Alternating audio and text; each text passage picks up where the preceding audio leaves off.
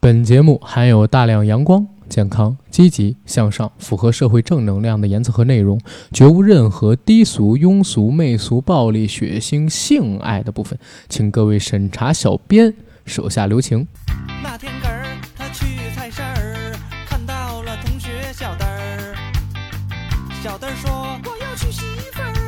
这对我们家可是大喜事儿。”可是什么叫做娶媳妇儿？难道这件事儿真的很有趣儿？娶媳妇儿都不知道什么事儿，回家去问问这个你爸的娘们儿。妈妈妈妈，什么叫做娶媳妇儿？难道这件事儿真的很有趣儿？儿子，你这个傻笨笨儿，娶媳妇儿可不是什么大好事儿。根儿妈不给根儿娶媳妇儿，所以根儿急了。根儿妈不给根儿娶媳妇儿，所以根儿急了。根儿妈不给根儿娶媳妇儿，所以根儿急了。根儿妈不给根儿娶媳妇儿，所以根儿急了。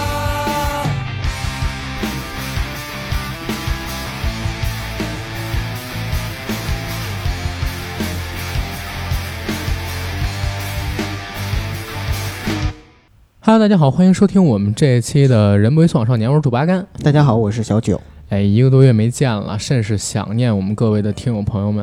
然后我们《人不为所往少年》系列一月一更啊，大家也不用催，也不用着急，我跟九哥想起来就会做的，对吧？我我觉得还挺好，挺好，是的，时不常的跟大家开会这样玩笑，小玩穴嘛，嗯对吧？棋子儿穴嘛，对吧？跟大家聊着聊着，可能大家就忘了啊，《人不为所往少年》这系列可以不更，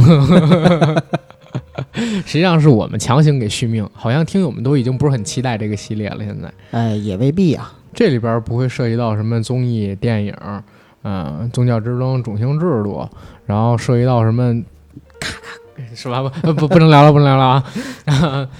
总之就是说我们所说，想我们所想。这个节目比较自由，基本上也不用太剪，嗯，所以也不用找什么太多资料。我跟九哥其实录起也挺轻松，没错，但是前提呢，它得发生一些事儿，然后我们才有的可聊，对对不对？然后今天我们要聊一个什么事儿呢，九哥？今天我们聊的事儿其实已经在网上传播了有一段时间了。按照网络传播速度来说，应该算是被人们正在渐渐的放下和淡忘的一件事情。但是嗯我还是希望大家能够借着我们的节目呢，继续去关注的一件事，就是嗯。缪可欣小朋友的事件。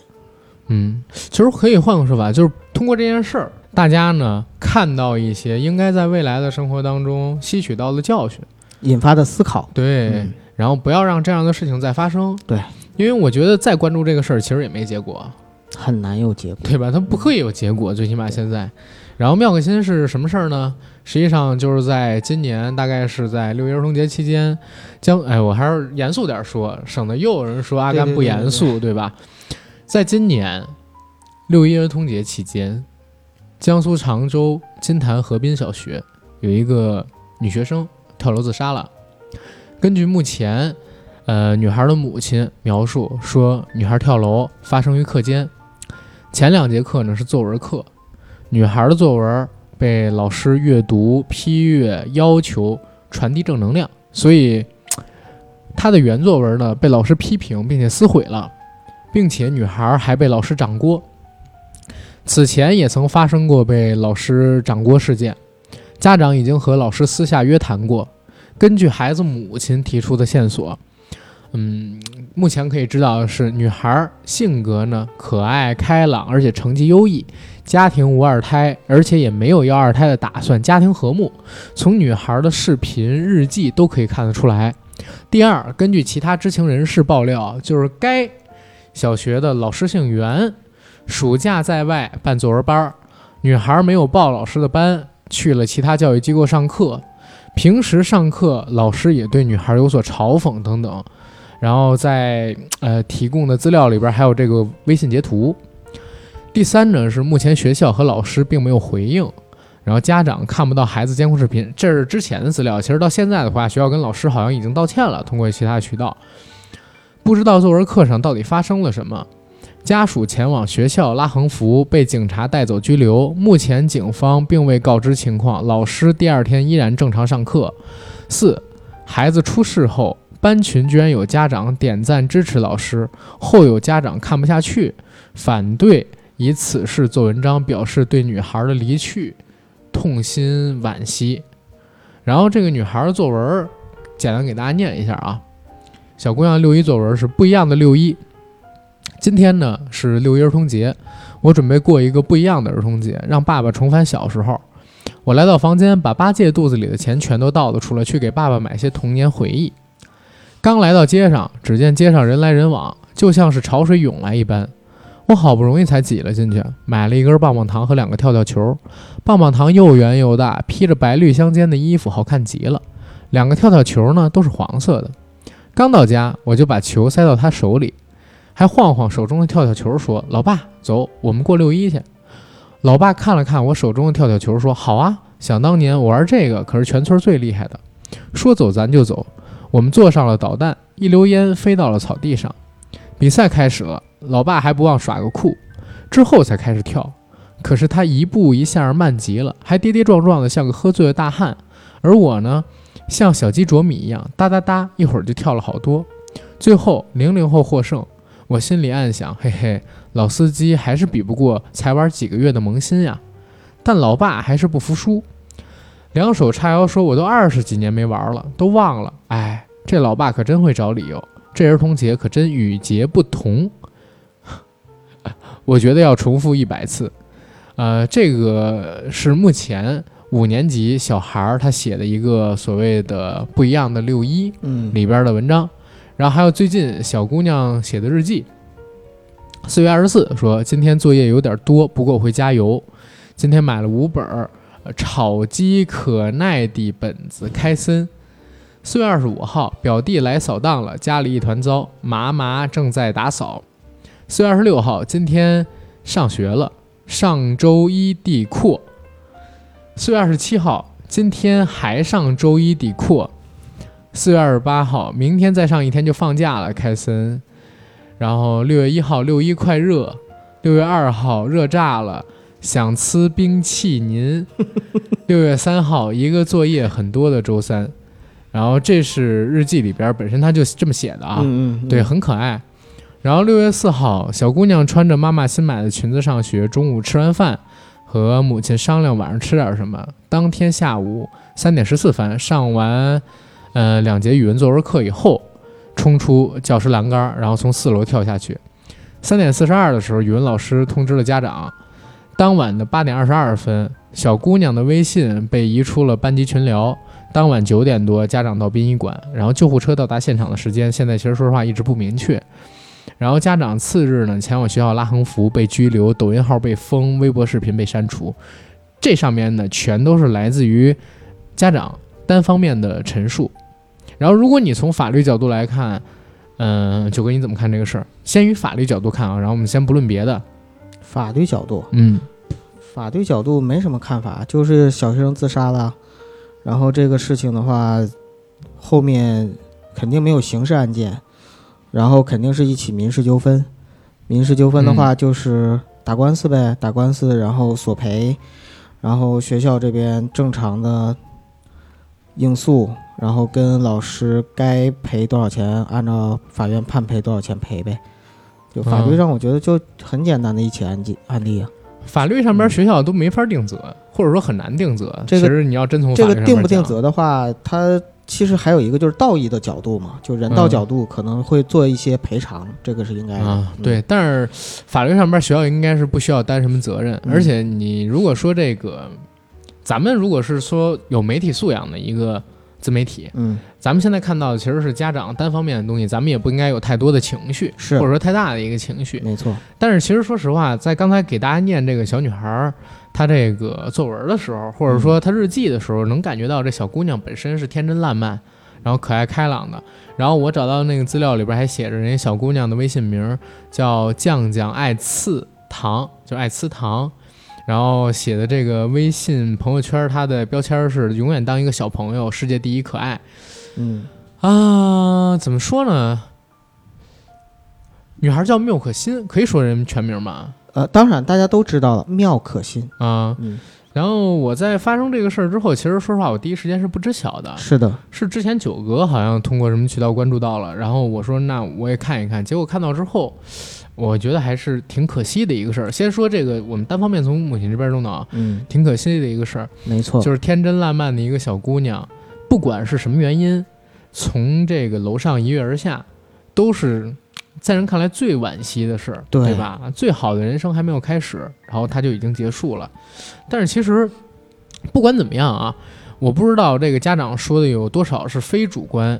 情况下的真实。还有多少是主观情况下，然后说出来的？因为或多或少要抱着气氛嘛。但是有几个情况，我觉得家长是做不得假的。第一，在这件事儿出现之后，小姑娘上救护车的时间是没有办法确定的，嗯，对吧？什么时候打的救护车电话这是未明的，然后十四分跳下的这个是明确的，但是四十来分家长才收到电话，嗯这也是明确的。中间这半小时的时间去哪儿了，然后发生了什么，这个可能都需要人解释。所以为什么说九哥刚才提到后续还要关注这个事儿，其实也是因为这中间有很多问题嘛，对吧？很多调查还没有完全公布，嗯，对。嗯第二一个呢，就是在于小姑娘去世之后，小姑娘的微信确实是被移出了这个班级的微信群，这个也是需要正视的。就是学校也确实出现了这样的问题，而且就在当天晚上，或多或少有点凉薄。但是我也相信啊，我也相信网上有一种说法，说是因为呃小姑娘的家长在群里用这个小姑娘的微信也也也是就是那啥了一下，然后人家才给弄出去的。但是不管怎么样，我认为两方面中间肯定是有矛盾，而且这矛盾很大，对很难调和嗯，啊、然后家长出现这个事情非常伤心。再有一点就是，这个老师确实对孩子实行过体罚，就是所谓的打嘴巴、掌掴，这确实是有。嗯有几个人证实过是在二零一九年十月份的时候，这个袁老师打过他们家孩子巴掌，然后涉事的教师呢也承认过，然后，呃，官方也证实这个教师存在在校外办辅导班，而且体罚等等等等的意见，而且嗯还收过红包。现在呢，这个老师已经是歇业在家里边了。后续呢，学校也会说是公布陆续的处理意见，然后让大家等一会儿，然后等等等等。啊，怎么说呢？这种事儿其实发生女孩儿这样的事情，就是不常见，就是最后走到这一步的。但实际上，你要刚才说到，呃，被体罚过，然后被打过嘴巴，嗯，呃，然后没上老师的辅导班，老师在学校里给你穿小鞋，被不公正的待遇，对，嗯然后被老师羞辱，写一篇作文，然后老师说你写的不好，要传递正能量什么，很多， 对，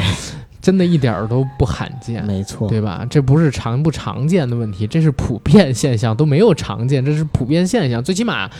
在我小学那个年代还比较普遍，然后九哥那个年代应该更普遍。我那个年代呃体罚应该是一个非常常见，并且是大家习以为常的事情，对，嗯，但是其实说实话，我没想到，因为零零后基本上就是相当于。呃，小孩上五年级，也就是十一二岁嘛，对吧？也就是说，零八年、零九年才出生，那他上学的时候应该是，如果我们按一年级算啊，就应该是在一四一五年的时候才开始上一年级。嗯，那一四一五年上一年级的孩子，然后现在还会被老师打嘴巴，这个事儿我是真的有点不太，这我我我我这个可能是我个人的问题，但是嗯我可能真的是认为那个学校本身的问题会特别特别的大。嗯，怎么说呢？我我我在这儿想先摆明一个立场，并不是某种地域歧视，但是我个人认为，在北上广深这些城市里边，出现包括校园霸凌，包括就是校这园种霸凌太常见了，这种恶性事件嗯，的概率，要比地方上面稍微小一点。呃，我倒是在校园霸凌上有相反意见。校园霸凌是真的，北上广深它的爆发率要比地方城市高特别多，但是家那个老师去体罚这种事儿确实少。嗯，因为在地方上的话，说实话，我也有同学嗯是在做老师，然后包括就是我，我也有同学家孩子在上学嘛。因为我这个嗯年纪，嗯其实很多孩子是上初中了都，是，就是小学的、初中的，甚至高中都有了。嗯，所以，以在这样的情况下呢，我也会多多少少听到一些人去评论这些东西，嗯，包括就是说，现在跟以前最大的一个不同是什么呢？就是现在都有群。对，啊，就是老师会有各种群啊，这种家长群啊什么的，而且除了大群，可能还会有小群。然后呢，像在教育系统这一块儿，地方的教育系统，老师这块儿可能比如说私下办班儿啊，然后违反一些教育局的规定去开辅导班儿，然后收个红包、挣个小外快什么的，这样的事情可能会更普遍、更常见一点。啊，这个是肯定的，所以是你就难以保证，就是说，呃，老师跟同学之间，或者说老师跟自己的学生之间，是不是会有一些不不平等的这样的一些交流？包括就妙可欣这个事儿，我始终在想一个问题，就甭管这个小孩儿有什么样的问题，或者说这小孩儿嗯是不是做错了什么事情，嗯，但至少当一个小孩儿在面对一个成年人的时候，并且是一个对他来说有很有影响力的，就是是他的老师的这样一个成年人的时候，其实他首先一定是一个弱势的。嗯，然后两个人本来就是站在一个不对等的情况下去进行着一些，呃，如果有矛盾有冲突的话，就进行着一种争斗。在这样的情况下，一个大人想玩一个孩子是很容易的，但是一个孩子想要抗争或者想要怎么样的话，那是一个很难很难的事情。是的，嗯，哎，所以大家都不知道在那两节作文课上到底发生了什么，然后也不知嗯道就是说缪可欣为什么会那么可爱、天真浪漫一个孩子，突然之间变得那么冲动，然后那么极端，一下子就想不开，然后跑过去做了一个那么极端的傻事儿。嗯其实要想知道也都能知道。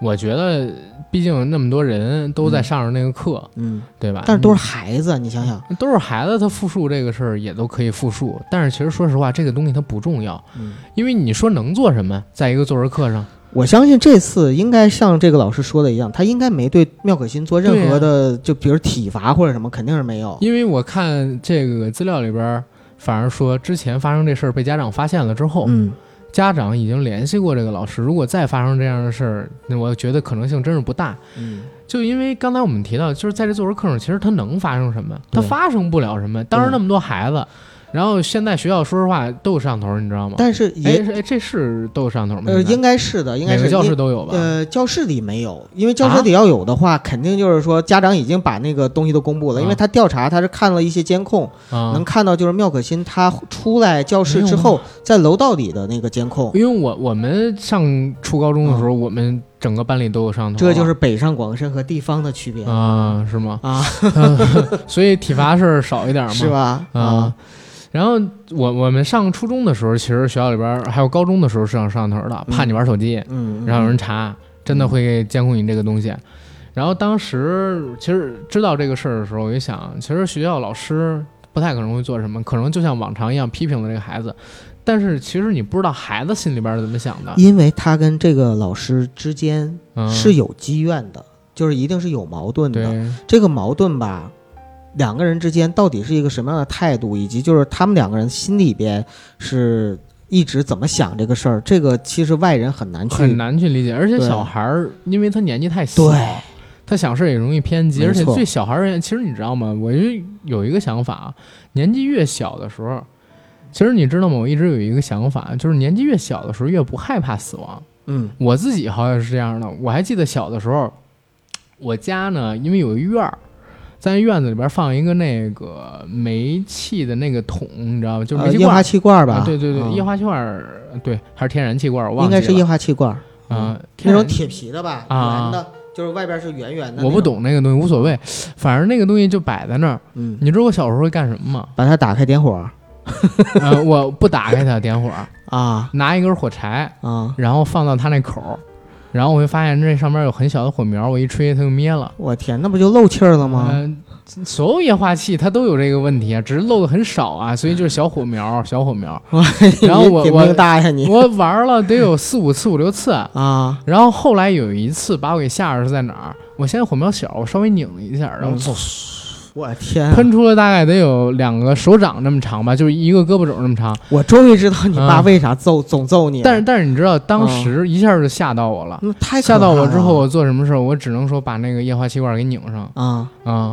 啊！然后？呢，然后就拧上了啊，就没被发现吗？没被发现啊。那要都被是发现，我跟你说，那都我是要吓我我我自己都在揍家死你，你太危险了，你知道你吗？其实我现在才明白啊，啊，幸亏我当时拧上了。是啊，你知道最坏的结果是什么吗？液化气罐儿，啊，呃，你你点这么点它，它不会炸。嗯他气儿快没的时候嗯才是危险的时候，嗯，你知道吗？所以就有可能烧到下午，是，然后等烧到下午的时候就出事儿了，或者怎么样。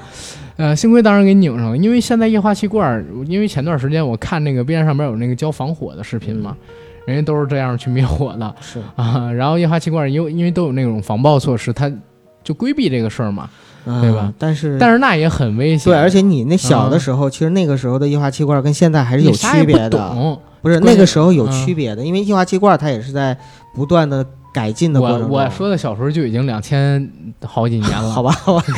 咱咱这种用的不是一可，可能我是已我经是现代液化气罐了，哥。我说的是以前我们啊，小九十年代或者八十代，年代液化气罐吧。那我看到那液化气罐已经是那个样子了。对对对嗯然后在那个时候，其实说实话，你根本不懂生跟死是什么概念。我还记得，因为我其实接触到最早亲人死亡应该是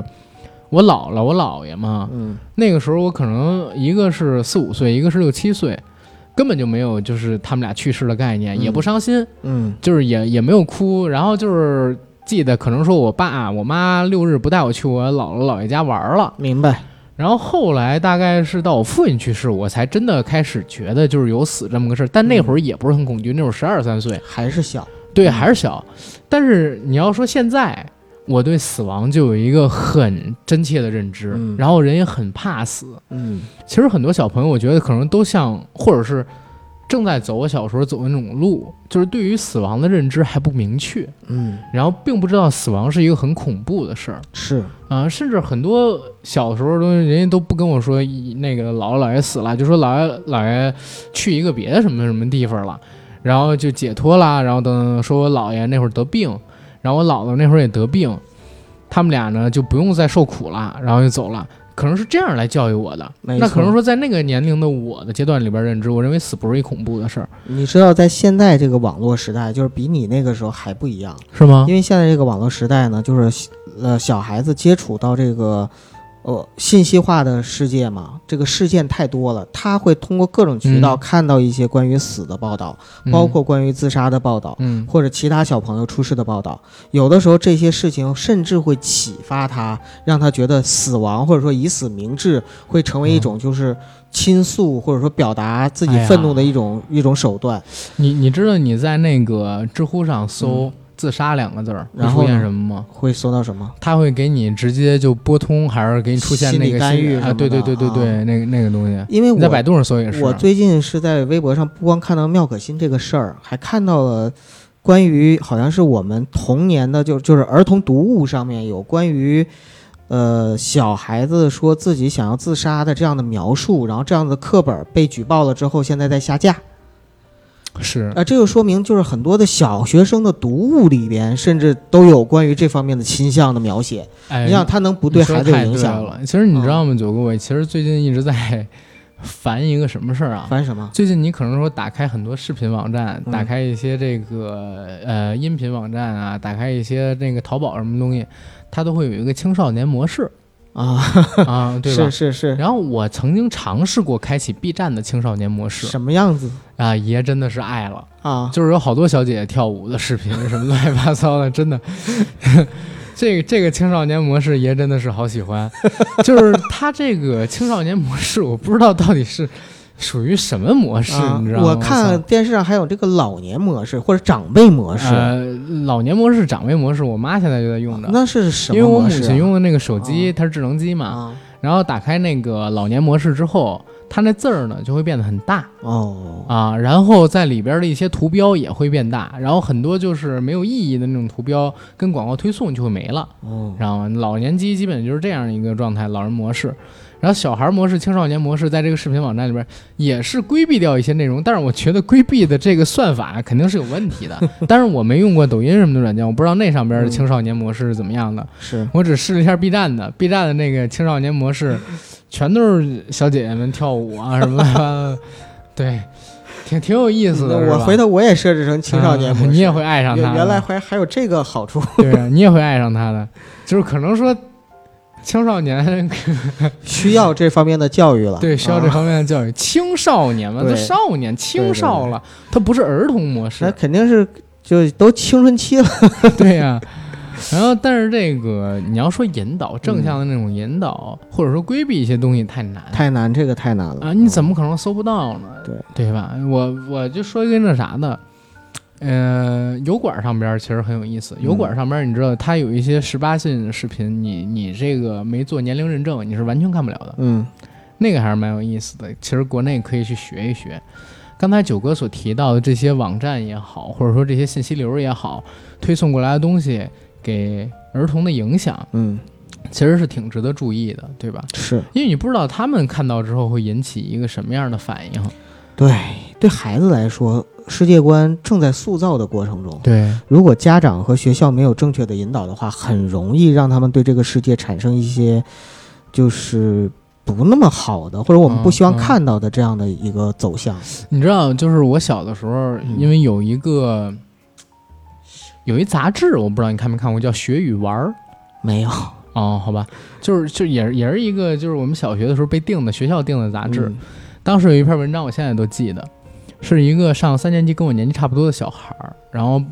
嗯，他家里边呢给他买了一根特别好看的钢笔，嗯然后那根钢笔他拿到学校里边去用，用着用着，哎，觉得这笔太好看了，就跟好多同学去显摆显摆显摆，直到那天下午，然后上语文课，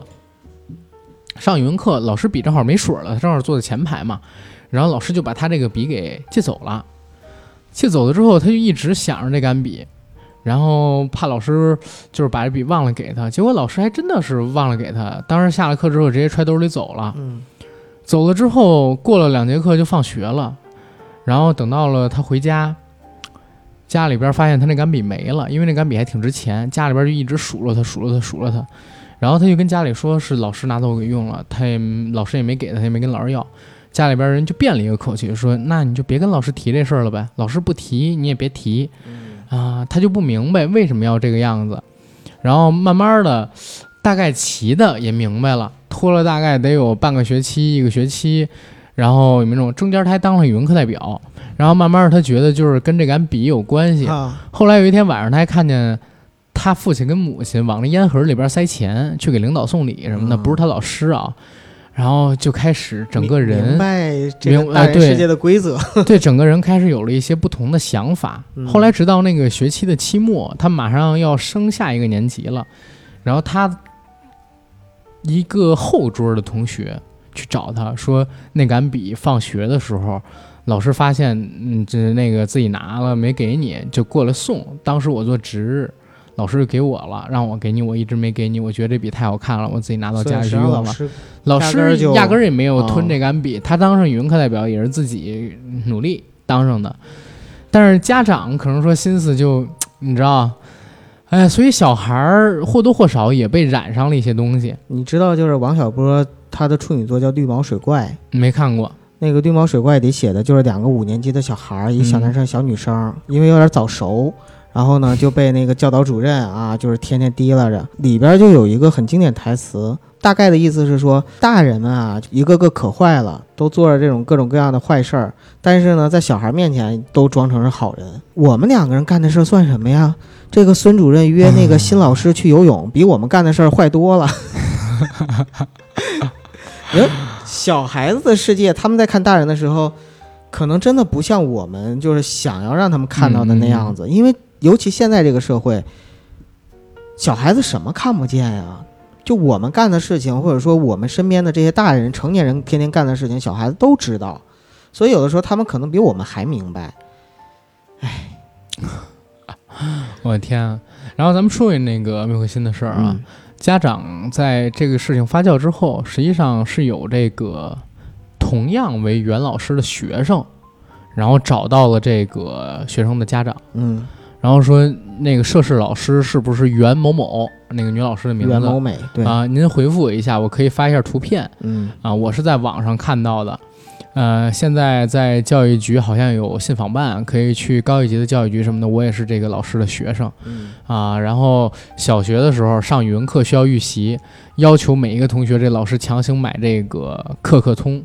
而且必须从哪家店买，然后同学必须买同一本儿有预习回检扣查。哎，对，啊，然后嗯相关资料抄到这个语文书，然后让每个人，然后弄呃就是弄一遍。有的时候学生会打印资料，这位袁老师就会表扬他。虽然他不知道十几章，呃，那个百科同学是什么时候，但是当时他回想这个事儿，觉得这个老师其实就有一点点问题。嗯然后这个网友还回忆当时自己跟袁老师的故事，说有一次和同学在学校里面聊天儿，第二节课的时候，因为默写在语文办公室，呃，和他聊天的同学就跑到办公室和袁老师说他的眼镜儿被我给踩了。袁老师很应激，也许他觉得眼镜儿是件很重的东西，涉及到的金额比较大，问我人在哪儿。后来发现我就在旁边儿，他拎着甩我，情绪很激动。我不记得他当时讲了什么，因为我小学的时候人比较木讷，嗯当时也被吓傻了，好像就默认是我踩了。其实我对于我踩了他眼镜儿这件事儿完全没有印象，我没法记得我到底踩没踩过这个同学的眼镜儿。但是袁老师不问缘由把我拽起来甩，去体罚我这样的情况肯定是不对的，所以我也记忆犹新这件事儿。然后等等等等的，然后说这个老师在班上批评学生用词很恶毒，和市井村头老太太一样恶毒，不堪入耳。反正这个老师本身应该有不少的一个污点吧？我觉得这个老师本身就不太配当园丁对，啊。然后至于说这个世界上是不是有那种，就比如说被被冤枉或者怎么样的老师，我相信可能也有，但是有至少在这一个事件里边，就妙可欣这个事件里边，我们看到的这么多的爆料和关注，能够种种迹象表明，就是这个老师，就是袁某美这个老师，确实是有很多问题。对他问题太大了。啊，确实有很因多为问题。我看好多这个看到那个家长做直播的嗯那些网友在看到他们那合照，呃，指着那个袁老师的那个头像的时候说：“我操，这个逼呀、姓袁那个是吗？”然后好多人居然认识他，因为听到这个小学的事儿，好多人都找回了这个学校嘛，这个他学也校当了就很多年老师，他当了好多年。然后一个一个老师，你想可以让毕业十年甚至十几年的学生难以忘怀，嗯，这个也是挺难，因为实际上，对要么你特别好的老师，要么特别坏的老师，对于学生，尤其小学嘛。就是小学生，他能记得更加的深刻，否则的话，你像我现在对于我小学老师的很多记忆都是比较模糊的。经过这么多年，我小学的老师，我印象有几个深的，嗯一个是我幼儿园的老师，嗯幼儿园老师姓王，我一直叫他王老师。嗯那个老师对我特别好，然后家离我家也不太远，可能是因为这个，我记得比较清楚。小时候还去他家拜过年。嗯然后后来呢，有一个赵老师，我应该叫他赵奶奶，嗯按辈分来算。然后离离离我家也不太远，跟我家关系也挺好的。然后还有几个老师，然后可能就是不好的印象偏多。不好印象偏向于他也体罚你嘛。嗯哼。啊、我第一个被体罚的老师姓王，是一个女生。然后她当时当我老师的时候，应该不到三十，或者刚刚三十吧。嗯她先是教的我姐，因为我姐大我四届。我还记得，呃，我上一年级的时候，她教我姐五六年级，因为要带好几年嘛。嗯那个小学老师好像六年都是一个老师吧？有可能。啊，对。然后当时她是带我姐，后来我姐，呃，毕业我上三年级的时候，然后她呢就调到了我们班，又接着做班主任。哎呀，做我们班班主任的时候，我犯了一个错儿，在某一天好像是课间操之后，因为有一比较长的课间，嗯，有大概是二十分钟，往常的课间是十分钟的课间。对，我现在已经快记不清楚小学课间操之后的课间是多久了。我们在班里边打闹，结果不小心我跟另外一个同学把我们班第一排离讲台比较近的一个桌子给撞倒了。嗯然后我们俩呢也倒在地上，然后他倒在地上，然后我没倒在地上，因为我那会儿胖嘛，嗯，我我比较扎实，重心比较稳。结果那老师正在那儿批改作业呢，被我们当时弄翻的桌椅啊，那声音吓了一跳。结果他干了一个什么事儿，你知道吗？之前我跟你讲过，他让我跟另外那个同学俩人都趴在地上，然后也不要扶起了那个桌子，嗯，一直趴到那个课间结束，到这下一这个这到个下一节是课。挺那个特别的。对呀、啊嗯就是我当时记得很清楚，当时的好多其他的同学就看着我们，哎呦，那个眼神儿，其实让我们自尊心挺受伤害的，它是一种羞辱。就是一种羞辱嗯啊。两个，你想，二三年级，也就是说我俩才七八岁儿对八九岁儿对，然后我们俩人就趴在那儿。老师在旁边修改着作业，周围所有同学在玩儿啊，或者说在那儿盯着我们看，我们自尊心就是受到了很大的羞对辱要我的话，我估计就睡着了，我心大。啊。那那没有，我真是就是脸臊的不行。嗯，然后等到了大概课间一结束，老师让我们把那桌子扶起来，把嗯书本什么的捡起来，然后跟那个同学又说了声对不起，那同学才回了坐着。嗯然后我们俩回我们俩各自座位去了。这是第一个老师，本来我觉得那个老师挺好，他还会弹钢琴，然后还教我们音乐，因为我小时候嗓子好，嗯，然后跟我关系还挺不错的。但是那之后就不行了，嗯、我就总觉得这个老师我很讨厌他，这是第一个老师明白。第二个老师是一个姓高的老师，也是上小学的时候，那个姓高的老师，我妈应该都有印象。就是为什么会有印象呢？是他是第一个。真正在我看来属于体罚我的老师。以前我们上学的时候，老师经常会拿一个小棍儿，嗯比如说你打瞌睡什么的，敲你一下，嗯，或者说，嗯，答错了一个题，抽你小屁股一下，但都很轻的打，那都不算，啊嗯那都不算。这个姓高的老师就是曾经给我呃干过什么事儿，掐我的脖子，然后掐到我两侧发青。嗯。你那时候几年级？四年级那是个男老师吗？男老师叫我都可以说他名儿叫高鹤金，嗯，你还记得呢？还记得啊很记得他名儿。然后他应该教了我们一年，然后就被调到别的学校去了，嗯，因为他打这个学生的事儿，不只是打了我一个，打了好几个。一般都这样。其中还把一个姓于的学生牙打掉了一我颗。跟你说，一个老师如果他开始嗯体罚学生，或者说他有这个体罚学生的现象了，他就绝对不是个例。你知道，我们一直到后来的时候，觉得这老师变态。这老师其实人啊，只要他不生气的时候特别好，嗯就是跟我们关系特别好。因为我不说我唱歌好听什么乱七八糟嘛，而且人也比较活泼。嗯然后这老师他语文，因为也是他教我语文，也就是也还不错。然后跟我的关系，我一直都觉得还挺好的。嗯就是偶尔我看到他打都是那些学习不好的学生，嗯直到有一天，真的我把作业弄丢了，那是真的把作业弄丢了。嗯然后我教我第二天跟老师说明这个情况之后，老师不信，真的是掐着我脖子，把我这双脚拽离地面的那种掐起来，我操，那是在是当全班面前嗯当吗着全班面儿，当全班面儿。然后当天晚上的时候，我这两侧青了嘛，我还害怕，就是怕让家里边儿的人看见，啊，说我。就是是不是淘气怎么怎么样？因为我家里边儿就是也挺严的啊，我我爸打的我我爸打的不比他轻，你知道吗？然后我怕回家就再被打一次，嗯结果呢，我一回家被发现了被我妈发现了，啊，然后事儿就大了。然后我爸应该是骑着他当时还骑摩托车呢，嗯然后骑到了那个第二天骑到学校去，找那个学校理论，然后拽着我去了当时我们校长姓纳，去了那个姓纳的那个校长办公室，问那个我们班主任是谁，嗯然后就是早晨应该也就七八点钟吧，就学校还没开课呢，嗯刚早自习就带着我去学校门口等着去了，然后让那个老师给我们家道歉，然后怎么怎么样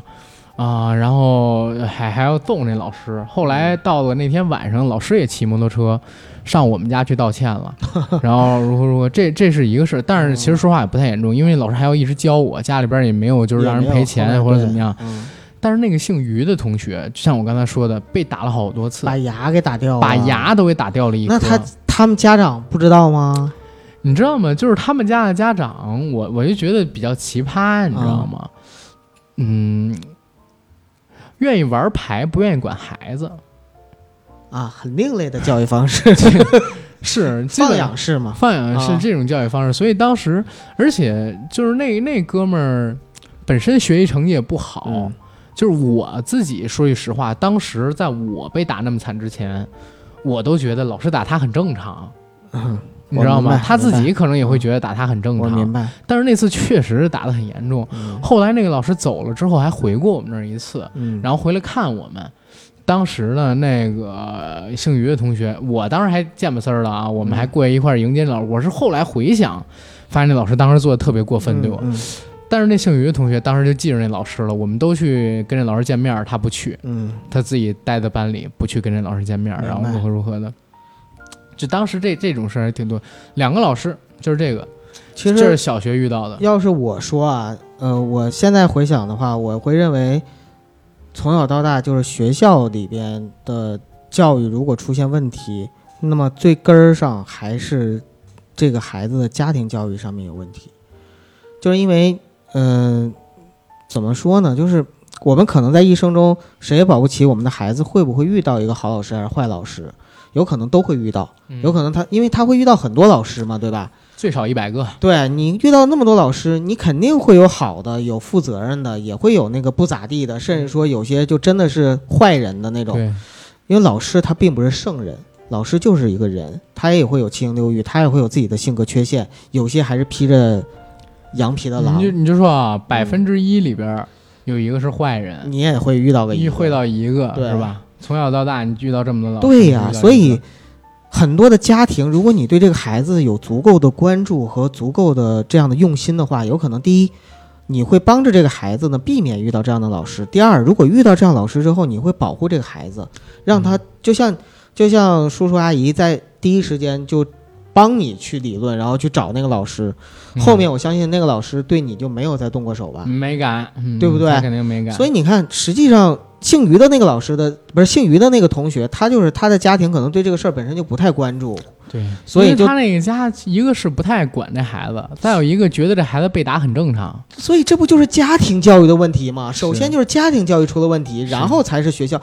说白了，老师也是捡 软柿子捏了嘛，对不对？其实我现在回想啊，那个老师他真是，你要惹他生气了，嗯，他就他他就那啥。那哎，他你说我我觉得这样的人可能也会家暴，我觉得真的，是吧你？像小孩儿啊，我嗯们可是三四年级的小孩儿啊，他能那么打，我小的时候吧，可以说从呃我整个小学六年全都是女老师，嗯，然后呢，这些女老师呢，有年纪稍微长一点的，有稍微年轻点的，但是我好像在记忆里边没有她体罚，就是这些女老师体罚学生的记录。然后呢，我们我们学生跟老师的关系都挺好。到了初中，呃，初中呢，班主任有男老师也有女老师，都挺厉害的。然后呢，也确实会打我们的同学。我没被打过，但是我我看着很多次我们班主任，当时我们班主任是一个特别厉害的教导主任，语文嗯老师。嗯，然后呢，他呢就是打这个同学，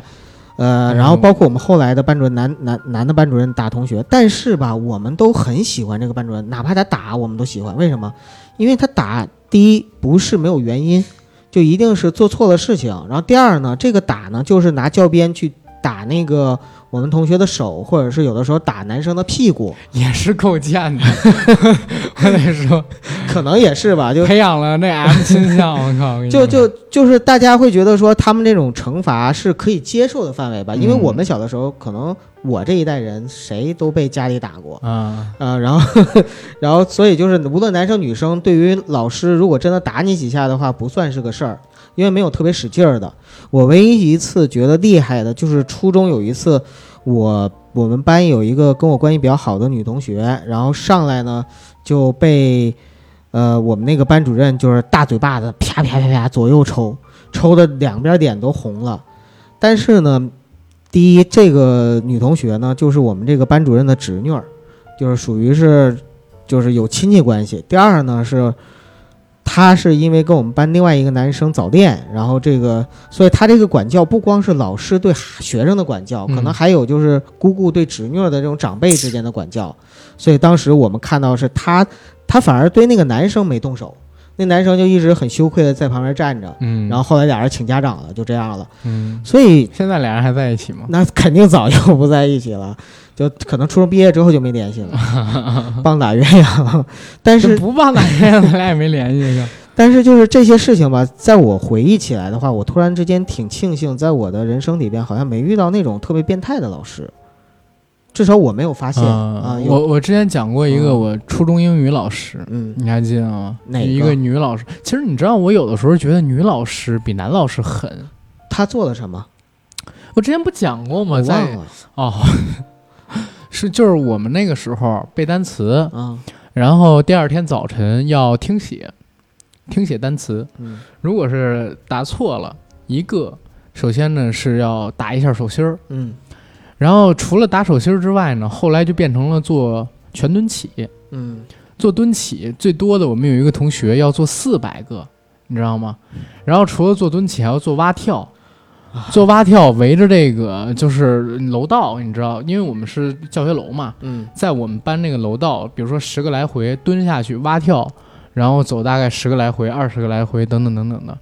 我的妈呀，那个老师真的是不行，而且不仅仅是这样的体罚，这样的体罚，那现在我身体练得这么好，我还渴望能遇见遇见他，让他见识见识我的武艺呢。不是，主要对吧那时候没有猝死这 概念，老师也没有这个。万一真有个小孩儿遭不住或者身体有问题了，我我们初中嘛，那还是比较那啥的，应该还好，挺抗造。而且女生她也不这样，就男生。嗯但是你就说体罚是一方面，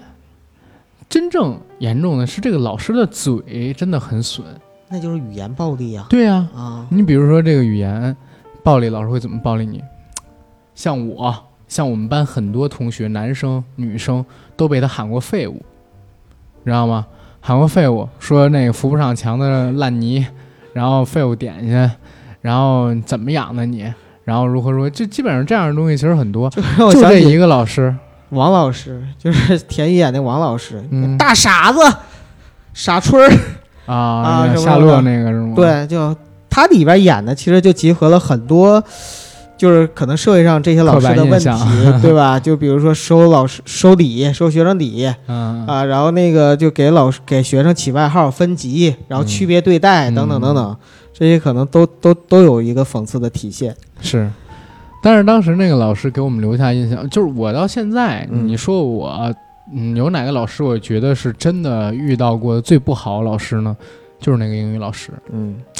然后那个曾经打过我的那个姓高的老师，其实都没有那么严重。嗯，嗯，因为姓高的那个老师，首先人家就那么一次，明白而且之后，呃，就是他呢，可能也是得到相应的惩罚，就被我们这儿调走了嘛。嗯而且其实说实话，当时我做的也有问题啊，对吧？其实可以好好解释，但是呢，我当时没敢说丢了，我就说忘带了，嗯，我怕说丢了那啥，我准备回家补写一份儿的，你知道吗？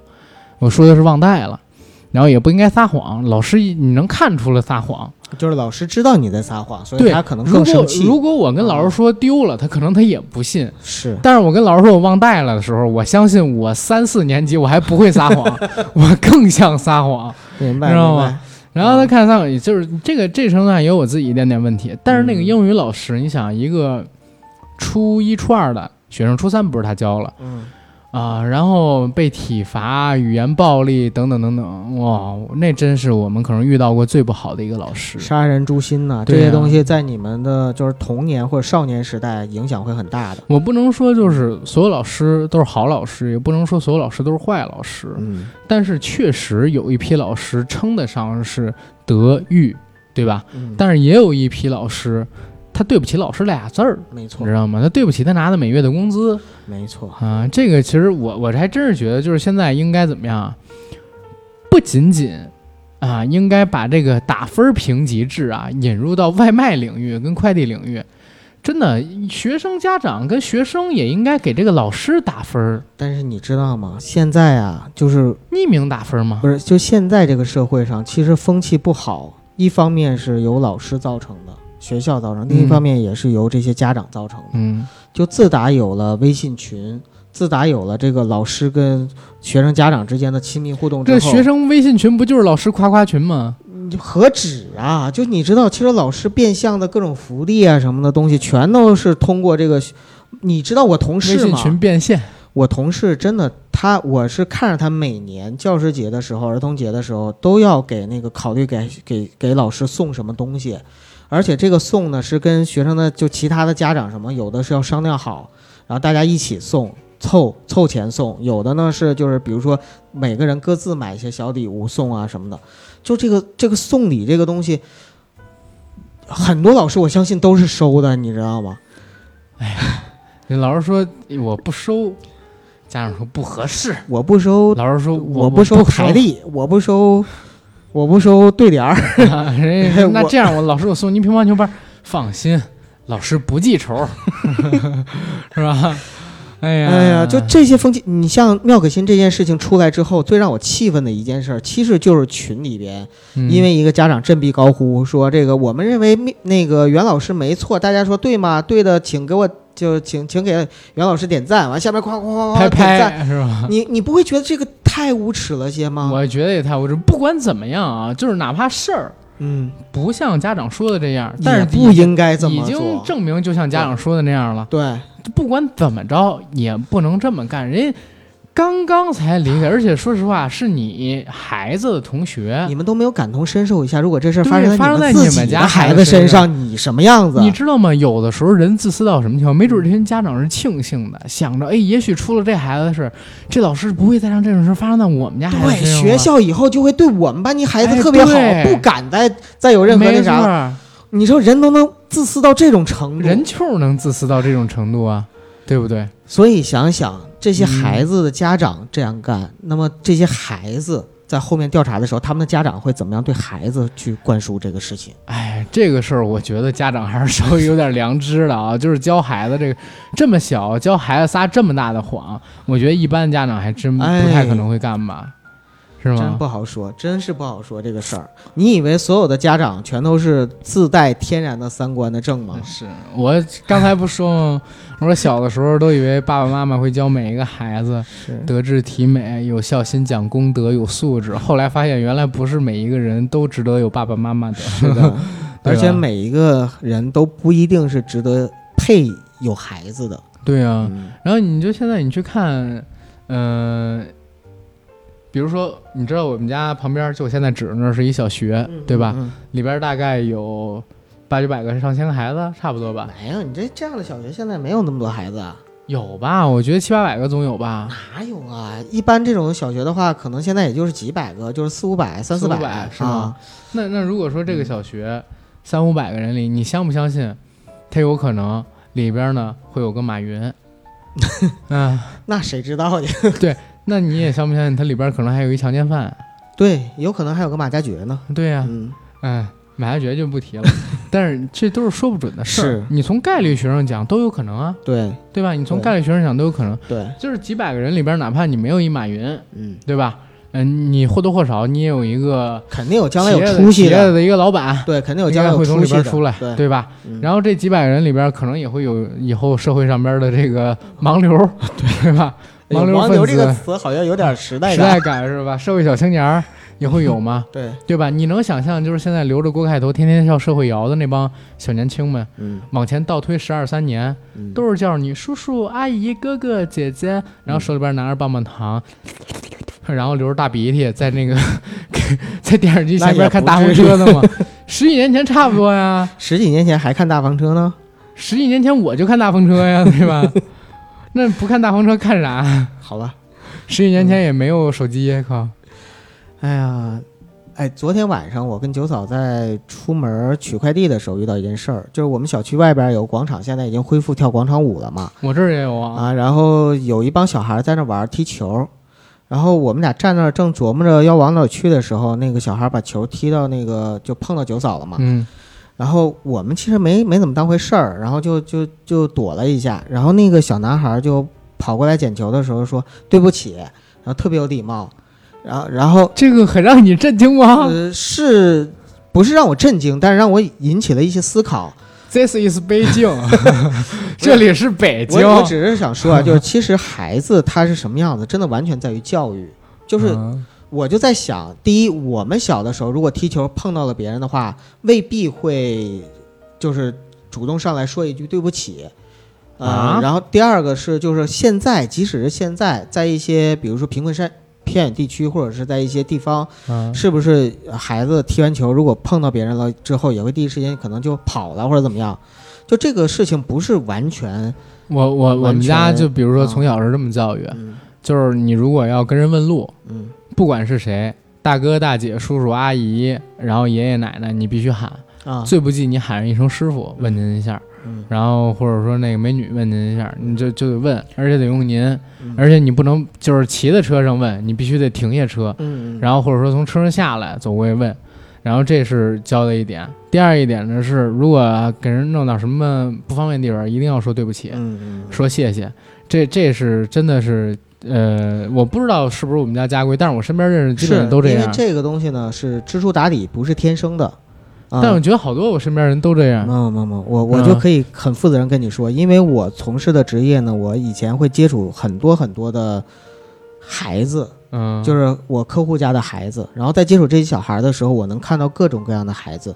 有些家庭出身的孩子，就是他是就这个家庭非常好，嗯哼然后这个家庭对于孩子教育培养也非常好，但是这个孩子你能明显感觉到他并不是特别懂礼貌。然后有些家庭呢，就是其实很一般，或者说家庭条件很一般，但是家里的孩子呢很乖巧，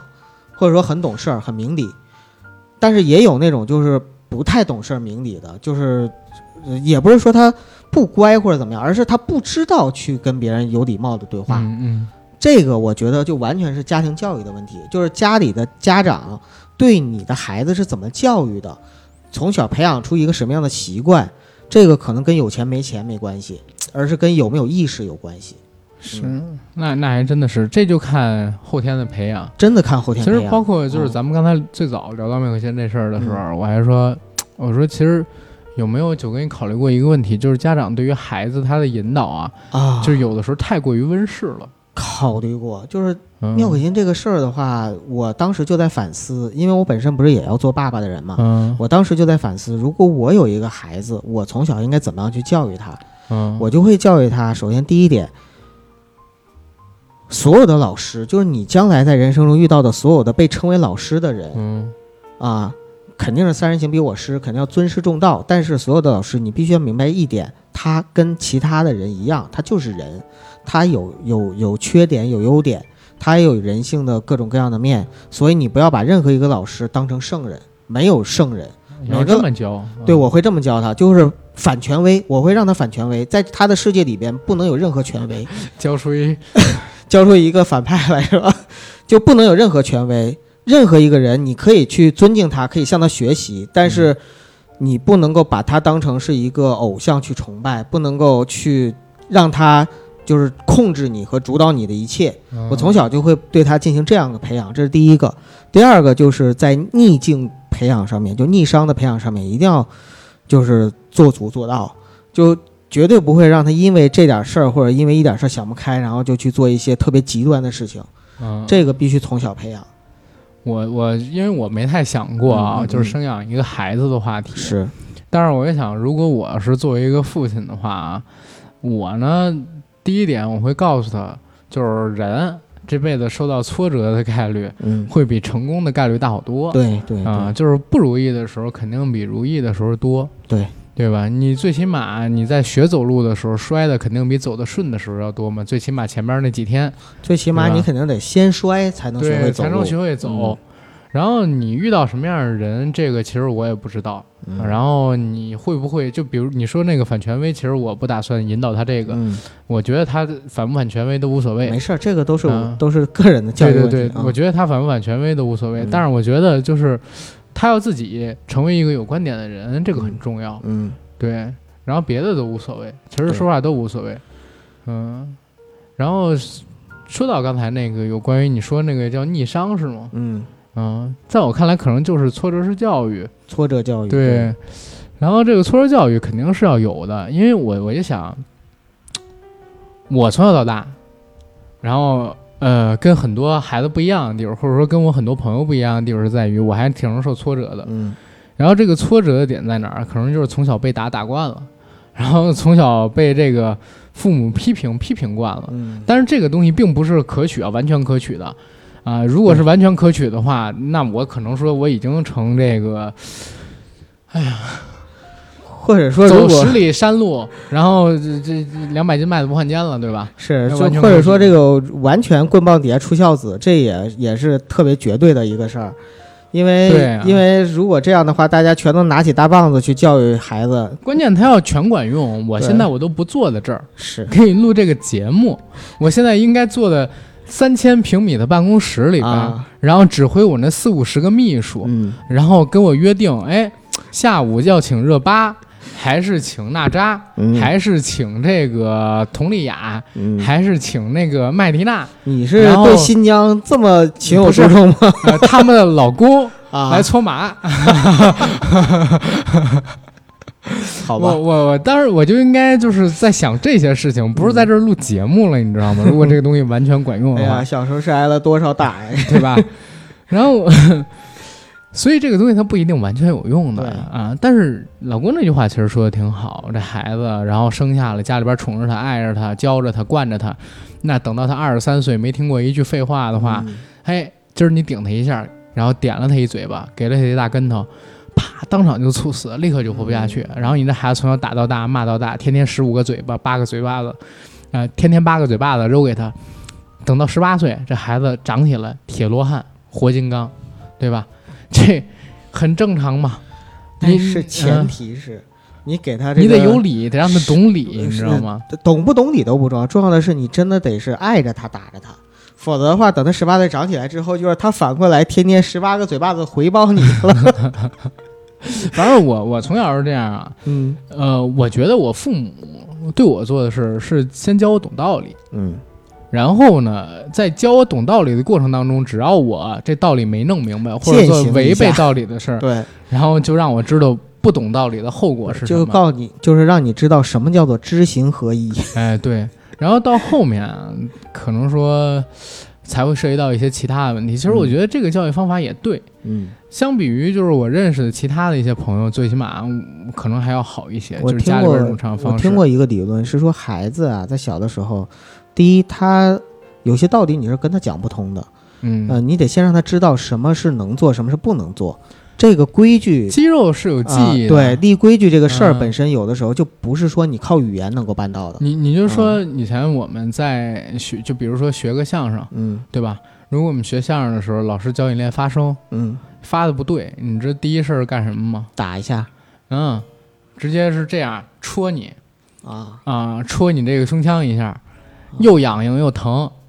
然后你再让你重新发一下，再戳你一下，啊，明白嗯你了？学会了，你就不戳你了，明白你知道吗？吗？然后这东西是有记忆的，对，你要是不会用这个胸腔共振，你光在那发声说对吧？那对没用，你说没有用胸腔共振，胸腔共振，啊，说死戳了他戳可这能也儿。不知道，他不对，懂，他不懂嗯怎么就是用震动发声，你知道吗？就是还是用嗓子，用嗓子多累啊！是然后这这个就是也可以算作体罚，老师点你的时候可疼着呢，我靠，真的可疼着 呢，有效，我认为有就不有是还是体有罚效。果的，对，我对认为有效就是就是体罚的定义是什么呢？在我看来，绝对不是说只要你碰了学生就叫体罚，嗯或者是你让学生干了像你说那蛙跳什么的事儿就叫体罚。我认为体罚和惩戒或者说教育不同的地方就在于，你做这个事儿的目的是什么？如果你是为了解恨、泄愤，就比如说我就是看这孩子来气，我就是想惩罚他，通过他我找到我的快感，那是体罚。但如果我就是为了说通过这个事儿让他明白一个道理，让他学会一些东西，或者以后他不再犯这种错误，我认为其实这是我可以接受的一种教育方式。这个东西、西就是一个度的把握，还有就是初心的把握。我觉得现在都别说度了，嗯就换个方法吧。其实这种这种教育方式啊，咱们刚才聊的这种教育方式，嗯家庭里边把好度 OK，嗯，但是说实话，要是在一个学校里，呃是越是不好绝对把不握，嗯绝对啊不能、就不能发生了，你知道吗？是因为，尤其是在现在啊，关于这个学生被打，或者说老师这个教育学生的时候，像跟我们以前比起来也，也确实发生了很大的变化。你包括现在的话，如果老师真的动不动碰了学生一下或者怎么样的话，也可能会自己的职业生涯就完了。不光是那个，我是觉得现在孩子跟我们那个年代比，或者说跟你们那年代比，有一特别大的不同是在于，这一代孩子很小就知道什么叫自尊心了。嗯嗯我真的是觉得这代的孩子比我们小的时候要聪明好多。嗯我五六岁、四五岁的时候，家长也说聪明，呃，邻居可能也会说聪明，但是我自己觉得跟现在的小朋友比起来，没有那么聪明理，解他们懂得特别多我。觉得一代一代人都是这样的。是，嗯然后他们很小就知道什么叫自尊心了。然后我其实在想，如果我把我二三年级遇到的那个王老师，啊、让我们在地上趴着，全班嗯同学从我们旁边这么走过去，看我们看十几分钟这样的事儿，发生在现在的小朋友身上，你觉得有几个小朋友能接受、能忍受，对吧？现在的小孩跟我们那会儿最大不同，可能就是在于他们的自尊心其实要比我们强好多。那如果你不说把握度，还是不把握度，当着全班同学的面儿，呃，一次两次可能说都不行，都会对这孩子起到一个不太好的影响，嗯对吧？每个时代有不同的教育方式嘛，有些东西嗯可能是一直就一以贯之的，就是教育的最基本的一些东西。但是有些东西的话，随着这个时代的进步，随着一代一代人的他的不同，教育上面是应该有一些不同的。哎，反正我也不是教育专家，阿甘也不是教育专家，我们很难嗯去从那个真正的教育学或者教育理论上去给大家一些什么样的想法。我们只能从我们自己的一个成长经历，还有就是我们我们自己最朴素的这样的一个看法吧，去看待这个事情。我是觉得妙可欣这件事情，首先第一点，嗯，孩子特别可惜，因为无论是因为什么原因，或者说怎么样，都不应该出现最后这样悲剧的一个情况。妙可欣这个小朋友确实太可惜了，一个花骨朵还没有长成，还没有在这个世界上真真正正体验这个世间很多的东西，然后就就离开了，特别可惜。然后，但是作为家长，呃，作为教育教育机构，就是学校和老师，我觉得我们应该去设身处地想一想，就是换位思考一下，如果我们处在不同的环境下的时候，我们应该怎么样？第一，我们怎么样保护我们自己的孩子？第二，我们怎么样去教育其他的孩子？第三，我们应该怎么样去，呃，用社会规范的力量，然后用一些其他的东西，比如说法律或者道德的尺度的尺子等等，去让去保护我们的孩子，让他们在今后成长起来的时候能够更安全一点，然后更顺利一点。我觉得这个其实是我们应该去思考的一个问题，因为说白了，一个国家和民族的未来一定是在教育上，因为教育下一代才是就是一个国家我认为应该做的最重要最重要的一件事情。嗯而这个事情其实，呃，由微杜渐吧，由一个一个一个一个的个体，其实组成了就整个社会的一个具体的体系和环境。嗯就像我刚才说到的，比如说那个孩子在家长群里边发生的事情啊，或者是那个逢年过节送红包啊、开课外辅导班啊等等这些事情，这些事情都是很普遍、很普遍的事情。那我相信这个事情嗯不能完全都归结于或者说归咎于学校或者是这个家庭呃或者是老师他出现了问题。我们作为家长，应该也是在某种程度上去找找自身的原因，看看能不能去改变一些现在的现状。嗯是，嗯，嗯，其实我我我觉得九哥刚才总结的很好，